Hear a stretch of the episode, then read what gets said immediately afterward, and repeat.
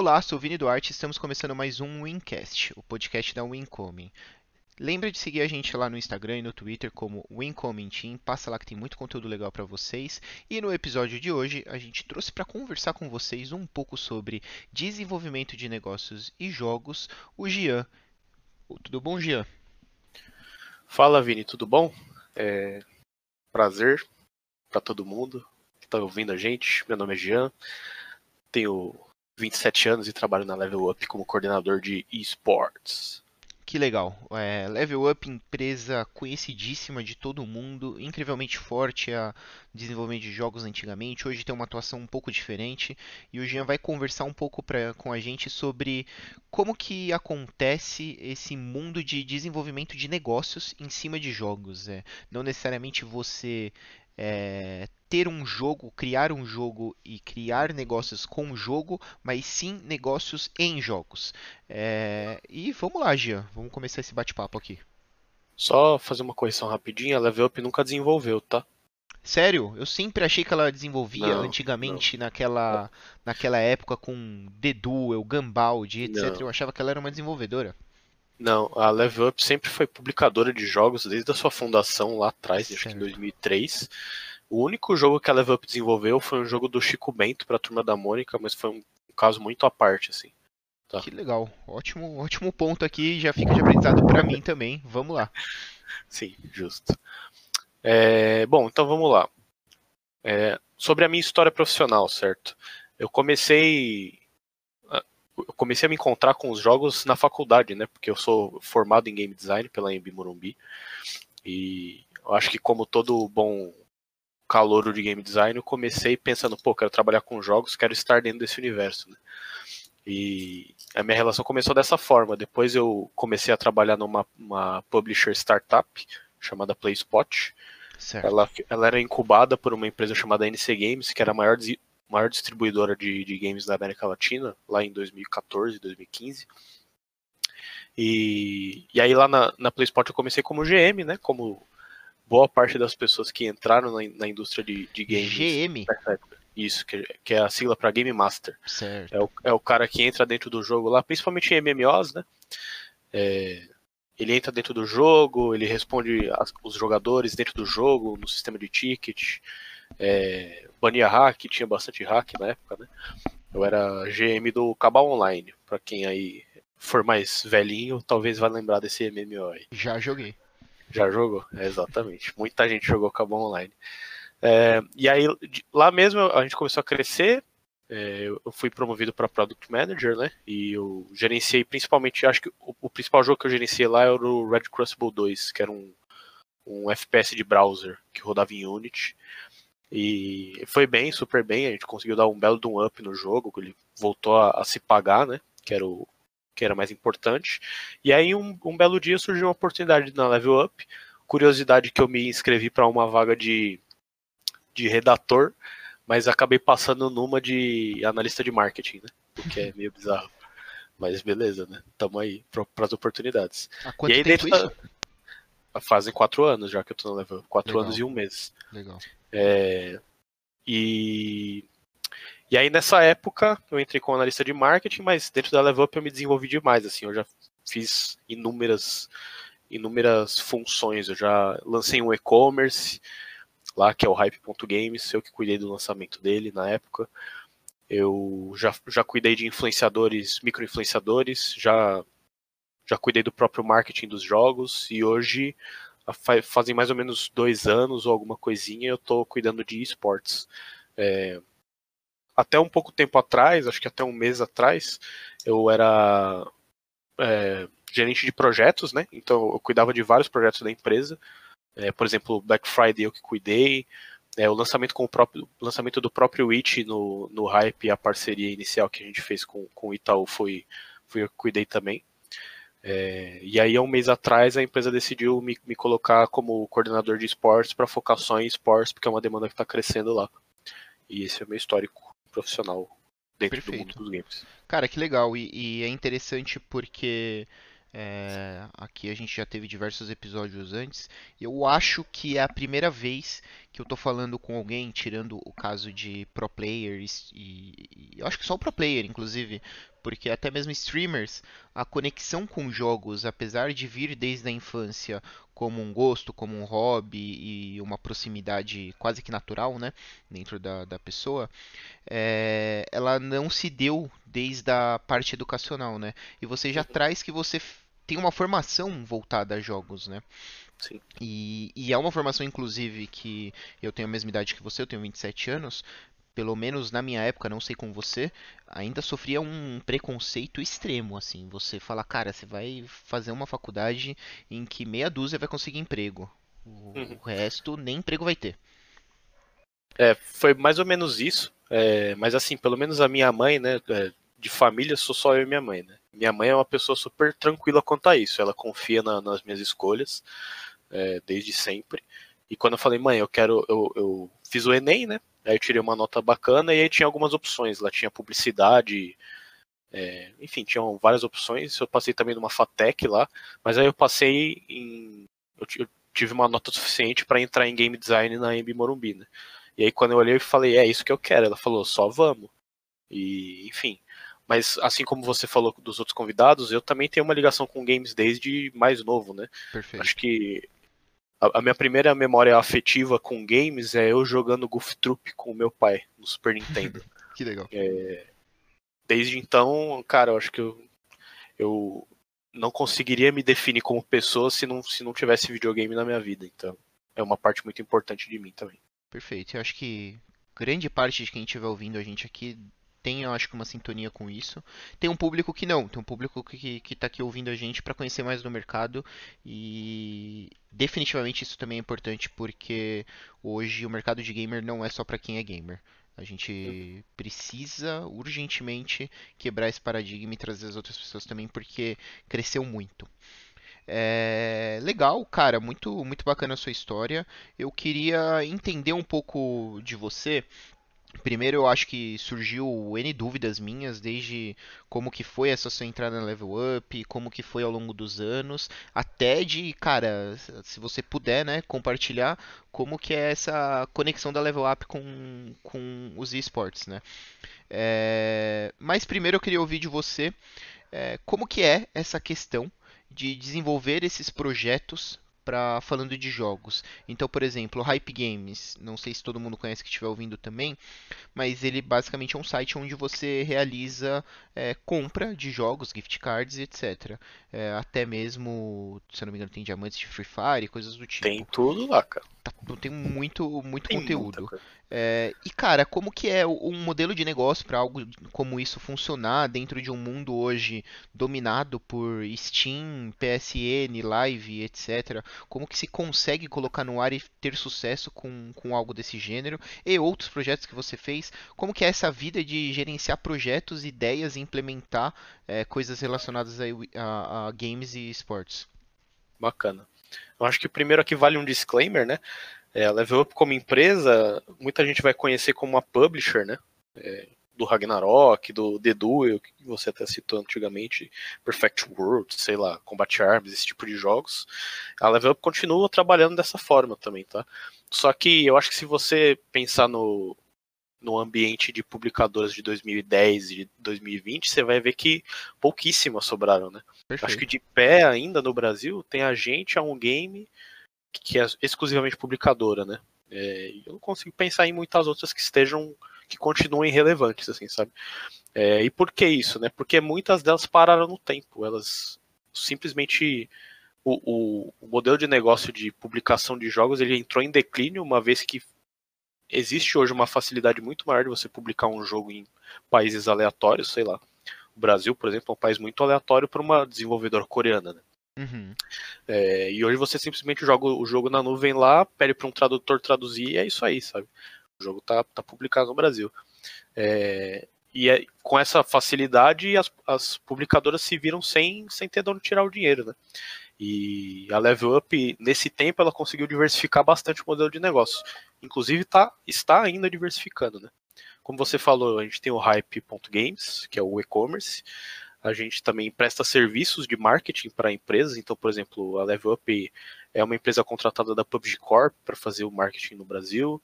A Tencent também contrata a Level Up, inclusive a Tencent é a- é a acionista majoritária da, da Level Up. No, enfim, no seu quadro de acionistas, a Tencent é quem domina lá. E eles contratam a gente para fazer serviço de marketing aqui de diversos jogos, PUBG Mobile, Arena Valor, entre outros. E além disso, a gente também tem um, um outro modelo de negócio que é a gente trabalha como um, um facilitador do, dos meios de pagamento dos. Deixa eu refrasear isso. A gente trabalha como um facilitador das desenvolvedoras é, em converter os jogadores que elas têm é, através de meios de pagamento localizados, né? Porque nem, não é todo mundo que tem um cartão de crédito, Perfeito. não é todo mundo que tem acesso a uma conta de PayPal, então é muito mais fácil o cara pagar um boleto e para uma dev coreana, para uma dev, enfim, chinesa, o boleto não é uma coisa de fácil acesso, né? Então a gente Perfeito. também trabalha como facilitador desse meio de pagamento. Então segue, segue esse disclaimer. É, meu papel na Level Up como gerente de projetos, cara, é uma coisa bem diversa, assim, porque como eu falei, eu já trabalhei com projetos de diversas naturezas. Eu já gerenciei a Black Friday da empresa, eu já gerenciei o planejamento dos jogos, eu já gerenciei integração de meio de pagamento com o IT, e eu já gerenciei um campeonato que dava 220 mil reais de premiação. Campeonato mobile. Responsabilidade. Pois é. E então assim, cada projeto ele tem a sua particularidade, sabe? Só que cada projeto ele também tem um drive. O que, o que, que vai torná-lo bem sucedido? Eu acho que acima de qualquer coisa, se você é um gerente de projeto, seja um gerente de projeto de games, seja um gerente de projeto de, sei lá, vender miçanga na praia, qualquer coisa, é, você tem que pensar em o que, o que, que vai transformar o seu projeto em bem sucedido, né? Às vezes é receita, às vezes não. É, na verdade, muitas vezes não é receita, inclusive é, você trazer alguma outra coisa. É, e eu vou dar de exemplo o PUBG Mobile Star Challenge, né, que é esse torneio que eu citei, que premiou 220 mil reais, foi em 2018, antes do Free Fire estourar e tal, como jogo mobile principal no Brasil. Perfeito. O PUBG Mobile era grande, na verdade continua grande, né, só que ele era muito maior do que, do que o Free Fire era na época, né.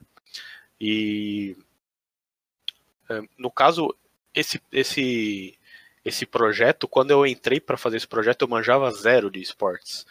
Mas jogaram na minha mão porque, um, eu tenho uma afinidade com o assunto, e dois, porque a pessoa que cuidava de esportes na época saiu da empresa, que é o Daniel Balieiro, ele foi trabalhar na BBL e depois, hoje, ele está na Loud, né? Ele certo. é o, o, gerente de influenciadores da Loud.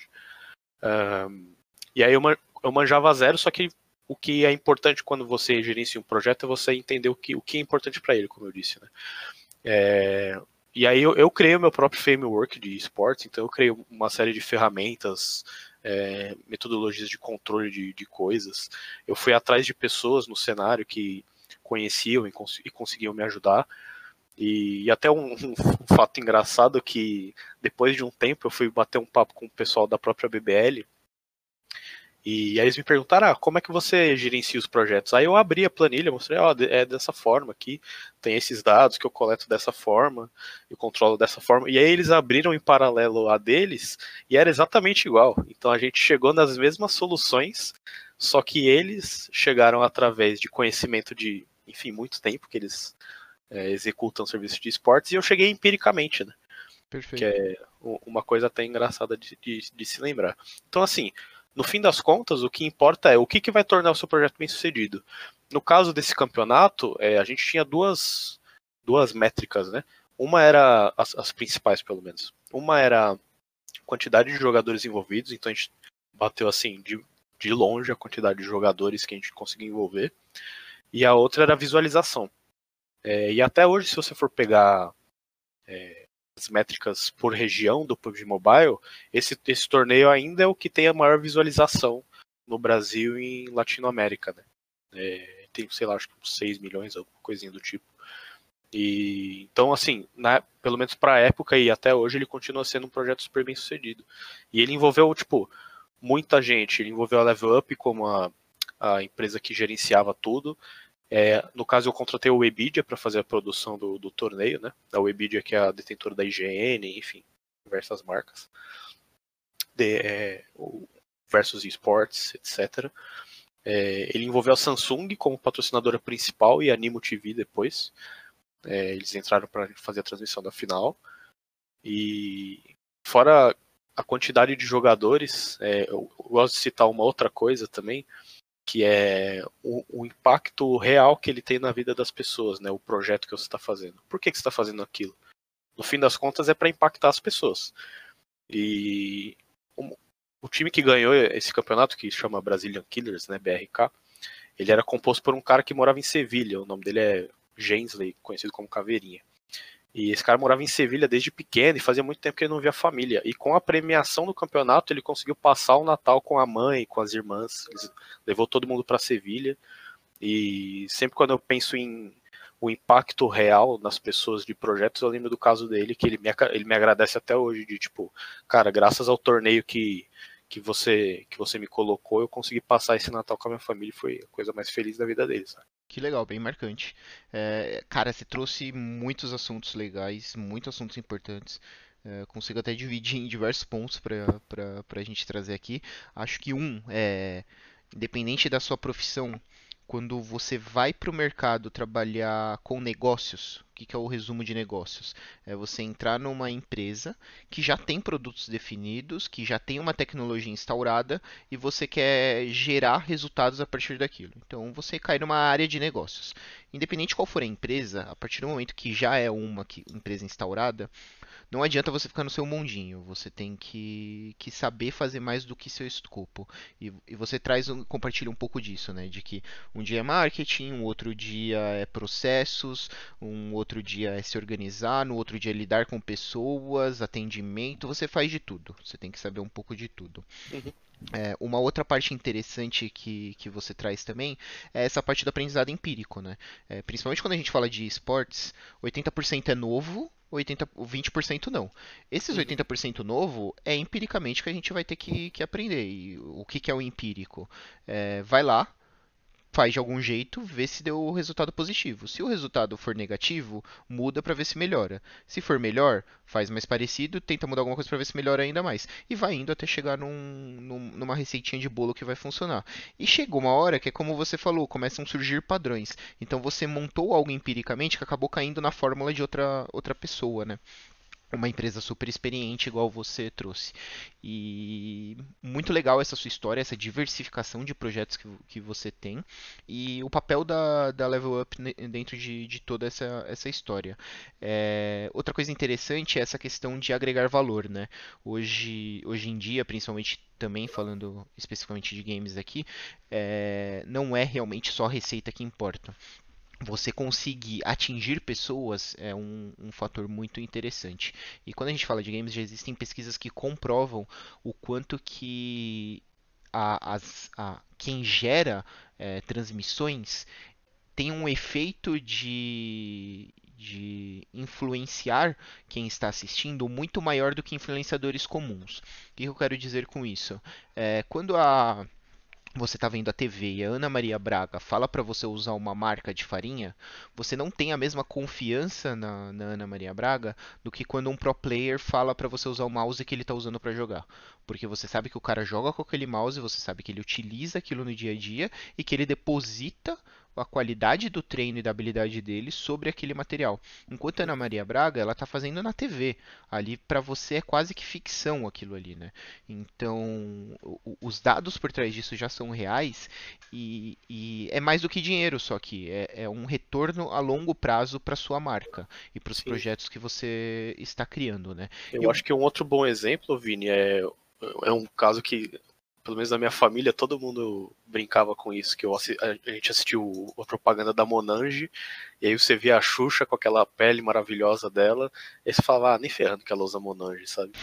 é, enquanto, sei lá, se você, se o Fallen fizer uma propaganda da Zoe, que ele usa o EC1A, sei lá, alguma tipo, ou que ele usa o morcego lá dele, Perfeito. se você entrar na Wikipedia no perfil do Fallen, vai estar tá lá o mouse que ele usa, sabe? Então tem um quê de idoneidade de transparência que não tem em outros canais. Exatamente. Porque exatamente. é muito mais interativo.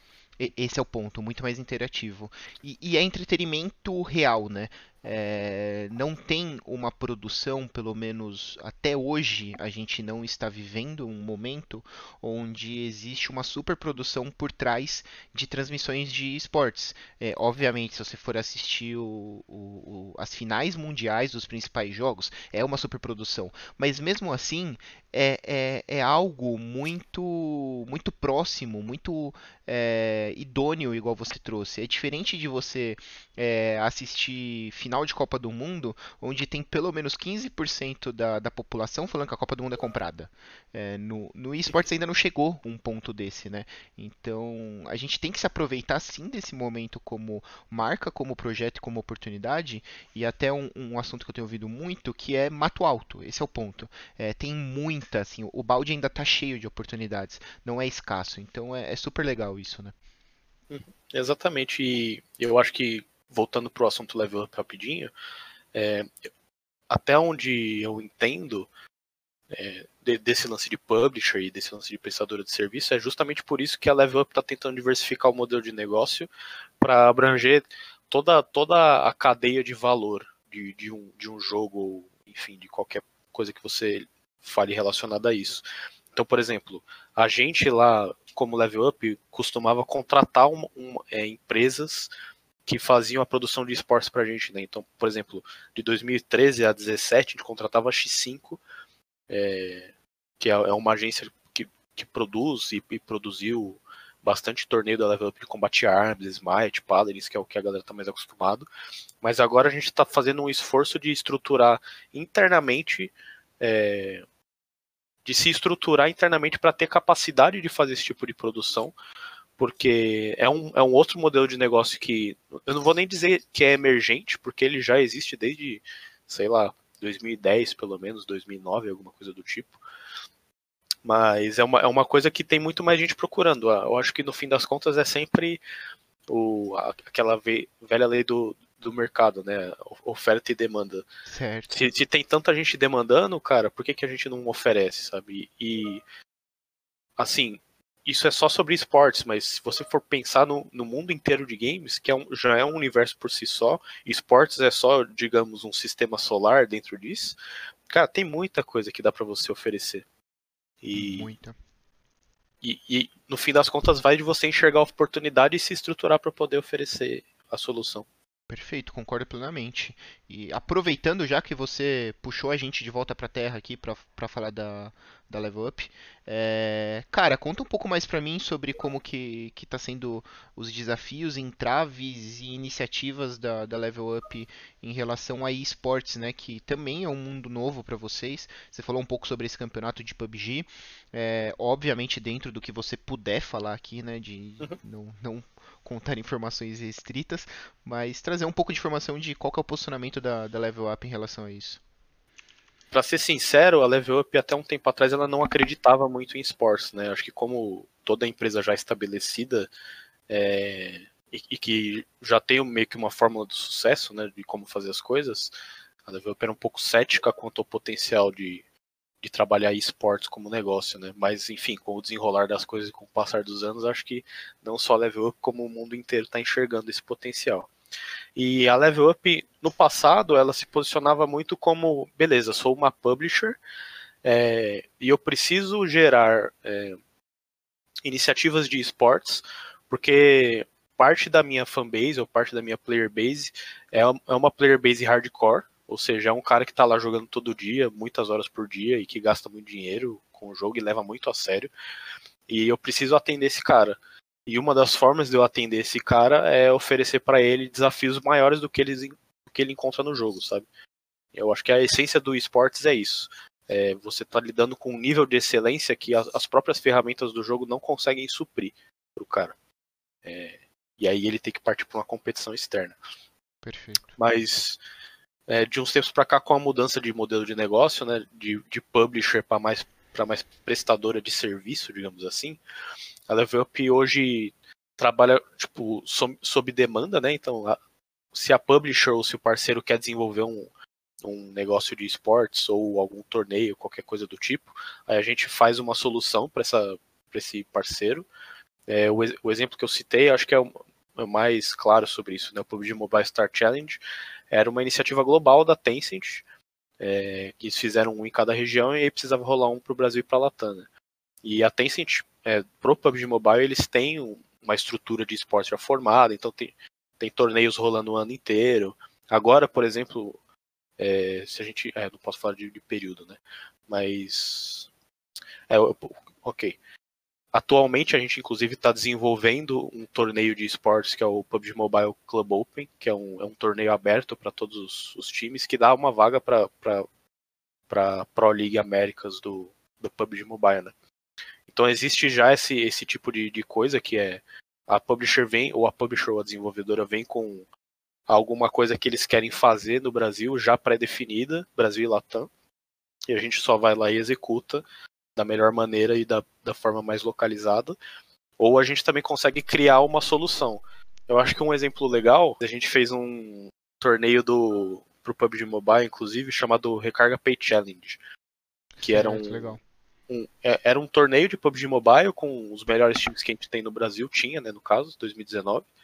E ele deu uma premiação, acho que de 30 mil reais, alguma coisa do tipo, mas tudo era uma ação de marketing para promover o, PUBG, o Recarga Pay para uma audiência de PUBG Mobile. Né? Então o esportes, nesse caso, foi o, o, meio para um fim. O fim era atingir uma, uma player base e o meio era ter um torneio. Então, Perfeito. Então, como posicionamento, a gente trabalha tanto de forma reativa, ou seja, a gente recebe uma demanda e executa, como de forma proativa, ou seja, é, marcas procura, marcas ou enfim qualquer coisa, qualquer entidade procura a gente procurando uma solução para determinado problema e, e, às vezes essa solução acaba sendo esportes. Perfeito, cara, legal.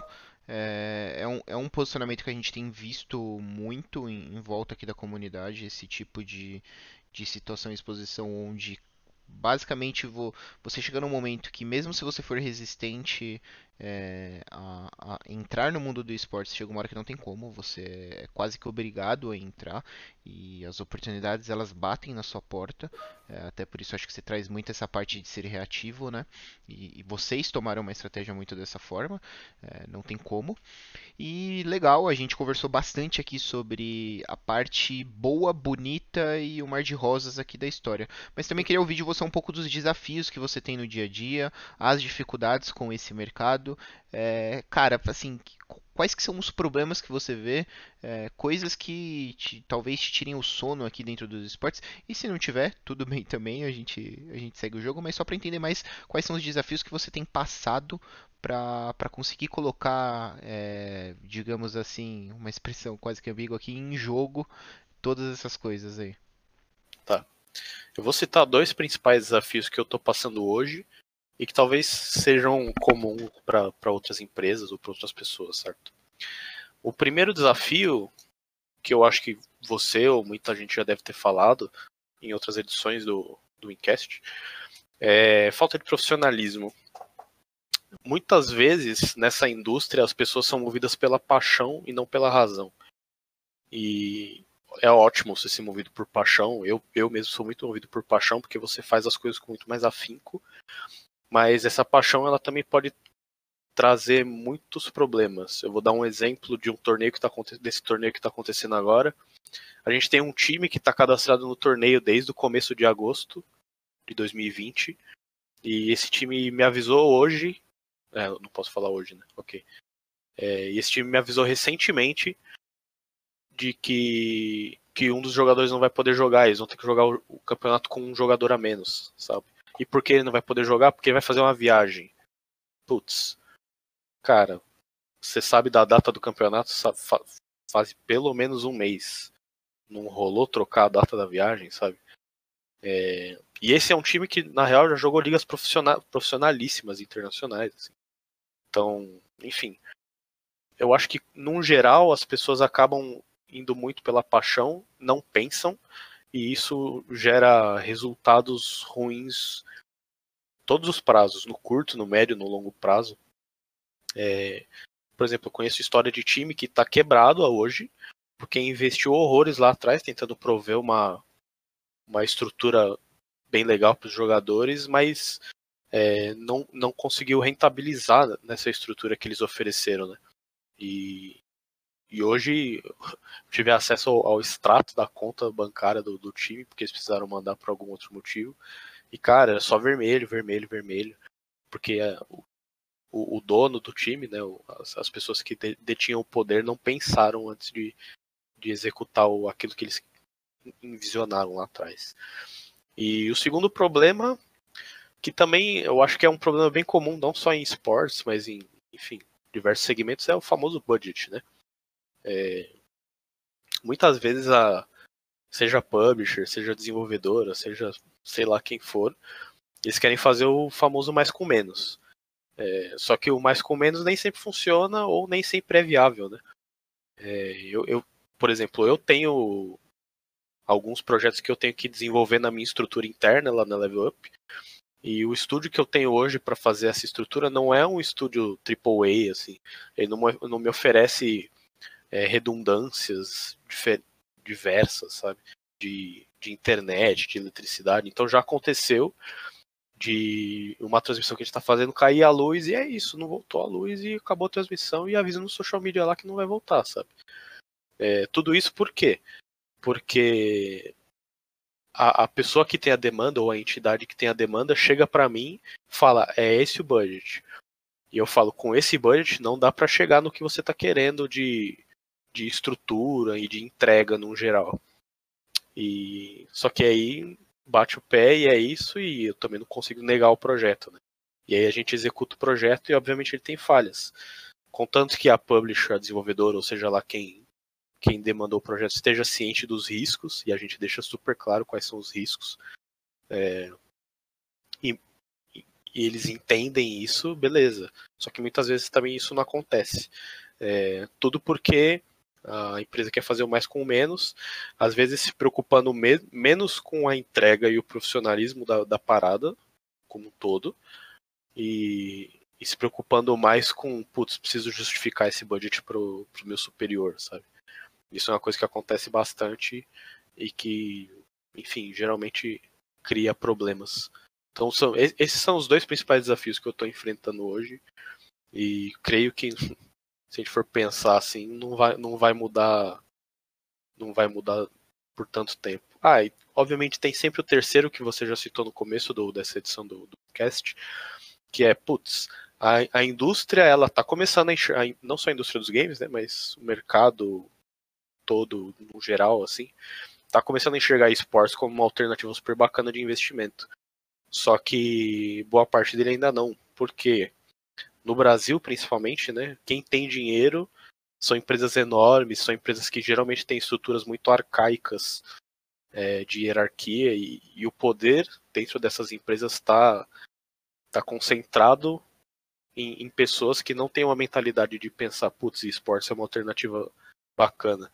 Então, uma dificuldade que eu particularmente enfrento é com, fazer as pessoas entenderem que esportes é uma alternativa viável para qualquer tipo de. Enfim, de, de alternativa que você esteja procurando, seja como uma marca querendo patrocinar algum, algum evento, seja como a própria publisher querendo envolver os jogadores e engajar, etc. Enfim, é, essa visão arcaica de, de marketing do Kotler 2.0 é um, é um problema que a gente enfrenta. É, até deixando claro aqui para quem não, não conhece, Kotler 2.0 é, é quase que bibliografia obrigatória para quem estudar administração e é a forma antiga de se fazer negócios. Obviamente tem muita coisa boa, mas é, é, é uma ótima expressão. É, entrando, acho que só para comentar esses pontos, no, no, primeiro eu acho que é sensacional a, a, a, posição que você traz aqui, de que realmente ainda tem um, um movimento de paixão muito maior do que um, um movimento racional. E eu até saiu um pouco disso a minha ideia de começar o Wincast, né? Eu, eu quis começar a conseguir passar para as pessoas mais informações e conversas que, que tragam e mostrem para elas a importância de se aprender o técnico também. Porque não adiantava nada o Gian ser apaixonado por, por games se ele não tivesse estudado isso, se ele não tivesse ido para a prática e se dedicado com N projetos diferentes para fazer isso com qualidade de um ponto de vista de profissional. É, só gostar de games não faz você se tornar pro player, só gostar de games não faz você se tornar um gerente de projetos de games, é, não faz nada no, no, ponto de vista profissional. É, e, eu até, se eu, se eu, puder adicionar isso, Vini, é, eu compartilhei recentemente no meu, no meu LinkedIn um, um artigo do. Deixa eu lembrar o nome. Gente do céu, qual é o nome do cara? Enfim, eu compartilhei um artigo que é a headline é justamente isso, né? Ser um gamer não te, não te transforma num especialista de games.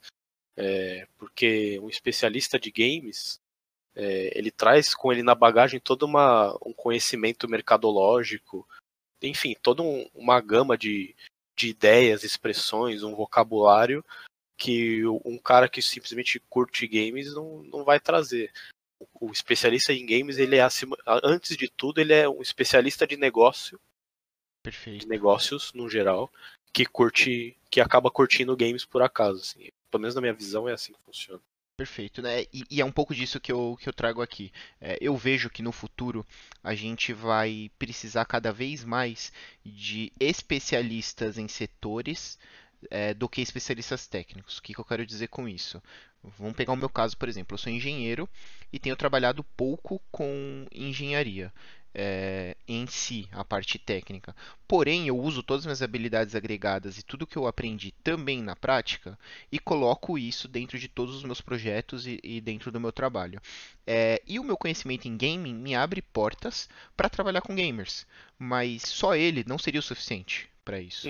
É, e eu acho que é um pouco dessa a visão e quem quiser entender um pouco disso, eu acho que esse, esse artigo que você traz, eu, eu li ele, eu acho que ele é sensacional para trazer sobre o assunto. Quem quiser, é só entrar lá no, no LinkedIn também do Jean, é, vai estar dentro das publicações. Vou também deixar o, o, o link para todo mundo. É, é, eu acho que é um negócio legal aqui também de se analisar. No segundo ponto que, que você trouxe do budget, esse eu acho que é um problema, como você mesmo disse, que é realmente genérico, né? Não é só dos games. É, todo mundo tenta fazer com o mínimo de dinheiro o máximo de coisas possíveis. E isso é um problema que é, aqui é uma questão estratégica, né? Acho que tudo depende de momentos de empresas, etc. Eu, eu, particularmente, acredito que em meses ou poucos anos isso deva melhorar no, no setor de games, porque o apoio deve aumentar. É, e aí, com concorrência, se aumenta um pouco a qualidade. É, não necessariamente vai chegar ao ideal, porque a gente já vê indústrias e setores bem consolidados que ainda são passam por problemas como esse. E é super natural porque é quase que uma realidade talvez culturalmente brasileira, né? É, uhum. em outros países tem um pouco diferente em alguns deles esse, esse quesito, mas aqui é difícil. E, e no terceiro ponto que você traz, que é, também é mais ou menos no, nos primeiros pilares ali que eu trouxe, é, eu acho que é importante que todo mundo olhe para si e entenda o que quer do futuro para conseguir chegar em uma conclusão profissional aqui também. E nada impede testar. É, eu, eu, falo isso bastante.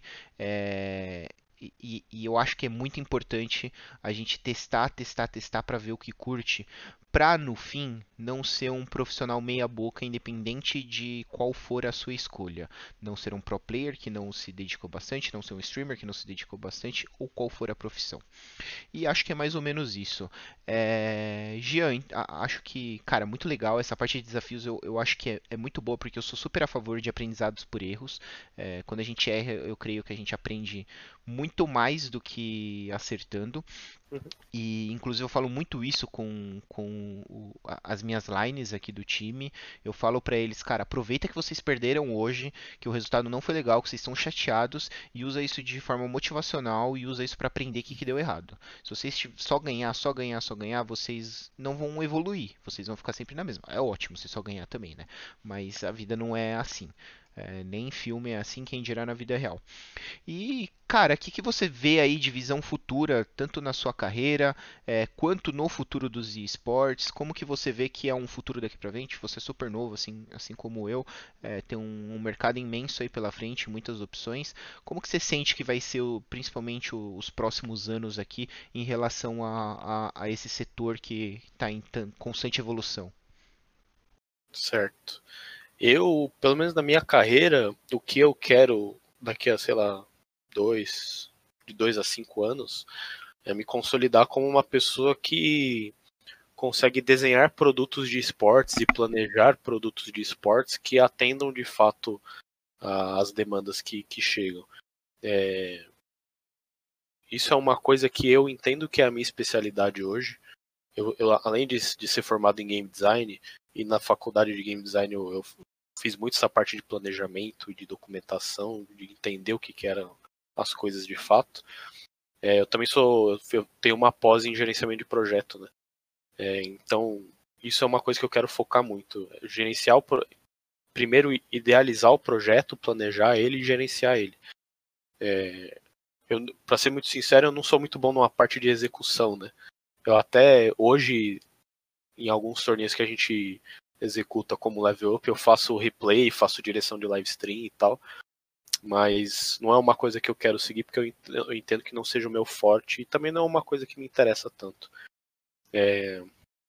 Então, pelo menos para mim é, é, é, esse lado que eu quero seguir, o lado de idealização, planejamento e gerenciamento dos projetos. E assim, se tem uma indústria que vai desenvolver pra caramba, é essa de esportes. Eu acho que se você digitar no Google qualquer pesquisa que, que vai aparecer relacionada a esse assunto, vai te trazer um crescimento de, de faturamento, vai te trazer um crescimento de pessoas envolvidas a todo momento. É notícia aparecendo em tudo que é lado de, de iniciativas surgindo. Então, assim, agora é um momento, se a gente for pensar numa curva de, de, de produto, né, da, da vida do produto, e esportes é, com certeza está no comecinho da curva, então está crescendo bastante. É, e com, com esse crescimento vem, só, vem não só aquilo que a gente já enxerga hoje de trabalho, é, como também tenho certeza que vão aparecer muito, muitos outros tipos de trabalho é, que hoje não são visíveis. Se você for pensar, sei lá, 15 anos atrás, o trabalho de streamer não era um trabalho viável assim. Não era nenhuma coisa que as pessoas enxergavam. Putz, quero ser um streamer. Ou, enfim. É, e hoje, eu acho que ao invés de dar uma bola de futebol para uma criança, a mãe dá uma webcam. Né? Fala, ó, oh, meu filho, vai lá streamar. É, enfim. E, e, o streamer é, um, é, uma figura emergente também na, na, no mundo dos esportes, né? Acho que é só você abrir a live do Gaules aí que você vai entender do que a gente está falando. Então, assim, vão aparecer muitas oportunidades, tanto as oportunidades em, em carreiras que já existem, é, seja ela ligada ao time, e aí toda a estrutura do time, o jogador, o coach, o manager, o psicólogo, o gerente do time, tudo, é, como a, as carreiras relacionadas ao desenvolvimento dos torneios, e aí vai desde a execução, lá desde o cara que expecta o jogo, até o cara que prospecta patrocinadores para aquele torneio determinado. Então tem muita carreira relacionada a isso também. E uma coisa legal é que com esses, esse desenvolvimento de carreiras voltadas à, à criação de torneios e, enfim, ao, ao todo o ecossistema, a gente acaba puxando também carreiras de, de áreas correlatas, né? Então, por exemplo, hoje, para você produzir um evento AAA de, de esportes, você tem que você acaba tendo que contratar uma produtora de eventos. E não necessariamente, se você for olhar hoje no mercado, se digitar produtora de eventos de esportes, se aparecer uma é muito. Então a gente acaba tendo que puxar é, produtoras de eventos, por exemplo, musicais, shows, enfim, é, produtoras de outros tipos de evento, né? Então creio que por, um dos exemplos é muito possivelmente no futuro vão haver produtoras de eventos especializadas em esportes, sabe? É, que é uma e a produtora de eventos não necessariamente é de esportes, mas é uma área correlata que a gente acaba puxando porque é uma necessidade. E essas necessidades elas não param de aparecer, né? É, eu acho que o exemplo mais atual que a gente pode falar é o, é o cara que é que produz músicas, hits, singles para esportes, né? É, eu acho que os exemplos do KDA, do, do, League of Legends, e o exemplo do Alok com as músicas que ele tem, que ele tem feito para o Free Fire são, são exemplos bem legais da gente dar aqui. Que o cara que, que ele é que ele consome esportes, ele não necessariamente só consome esportes. Na verdade, ele não só consome esportes. Ele também consome uma gama de outras coisas que estão relacionadas e você precisa trazer, porque como produtora ou como desenvolvedor, você precisa entender não só o que ele gosta de jogar, mas o que ele gosta de fazer na vida, o lifestyle dele. Né? E assim você consegue atingir muito mais, muito mais gente. Então, assim, se tem uma área que vai crescer, é esportes. Não necessariamente só o nicho, mas também todo, todas as áreas correlatas que acabam tendo que se. As áreas correlatas a, a esportes, no geral. É, eu, eu o que eu posso dizer aqui, eu concordo muito com, com tudo que você trouxe e já falei bastante sobre esse assunto em outros episódios também. Eu acho que uma palavra que saiu bastante foi a palavra ecossistema, né? De que é que o, o game é o centro jogos, né? Os jogos estão no centro, mas esse ecossistema ele está crescendo, crescendo e se expandindo. Ele chegou num nível absurdamente grande hoje, só que amanhã ou depois a gente ainda nem sabe o que, que vai ter para frente. Inclusive em relação a profissões, né? Tem muita coisa que deve surgir, tem muita coisa nova por vir e você citou algumas que são até entre aspas fáceis de se pensar, porque já tem um player ou outro tentando fazer, ou até mesmo faz, fazendo de forma descentralizada. É, mas tem muita coisa que a gente não vai conseguir nem imaginar por enquanto, porque é um mercado realmente em formação, com muito espaço e quem quiser e quem é, trabalhar duro e estudar bastante dentro dele vai ter um mundo absurdamente grande aqui pela frente e num universo curto de tempo aqui. Não é coisa de 10 anos para frente, né? Em 10 anos Sim. esse mundo já vai ser outro. É, compartilho 100% da, dessa opinião. É, cara, eu acho que conseguimos discorrer muito bem por todos os assuntos. É, assim como todos os episódios, como eu sempre falo, é, se a gente começar a conversar aqui, a gente pode é, entrar nesses assuntos e ir para três horas. Só esses últimos comentários dá pano para manga para a gente seguir e ir longe. Mas o tempo é curto, a gente também tem que deixar sempre aquele gostinho de quero mais para os próximos episódios. E acho que é um pouco disso. Agora eu vou deixar super aberto aqui para você, tanto é, colocar aqui para para a galera que está assistindo um pouco mais de suas redes sociais, um pouco mais de você, qualquer coisa que você queira divulgar aqui é um espaço seu e também para falar de algum assunto ou o que for que você acha que faltou a gente comentar que você quer poder expressar aqui. Então sinta-se à vontade, espaço todo seu agora para seguir e falar à vontade. Na verdade eu não tenho muito o que falar. É, só queria agradecer a oportunidade aí da gente conversar, foi um papo bacana e é, eu acho que é uma coisa que esse tipo de conversa de negócios é uma coisa que é muito necessária porque quando você trata de indústria, qualquer indústria na verdade, é, geralmente as pessoas tendem a se fechar nos seus cantinhos e não compartilhar experiências, né? Eu acho que todo, toda iniciativa que, que visa compartilhar experiência de, de negócio, ela, ela tem que ser fomentada, tem que ser é, incentivada, porque eu acho que só assim que a gente cresce como indústria como um todo, assim. Felizmente a de games não é bem menos do que outras que eu conheço. É, então as pessoas se conversam mais, trocam bastante experiência, mas eu acho que ainda, a gente ainda conseguiria é, avançar mais nesse sentido, né? É, enfim, quem curtiu, quem curtiu o papo e quiser me seguir na, nas minhas mídias sociais, eu geralmente não, não sou uma pessoa muito ativa em redes sociais.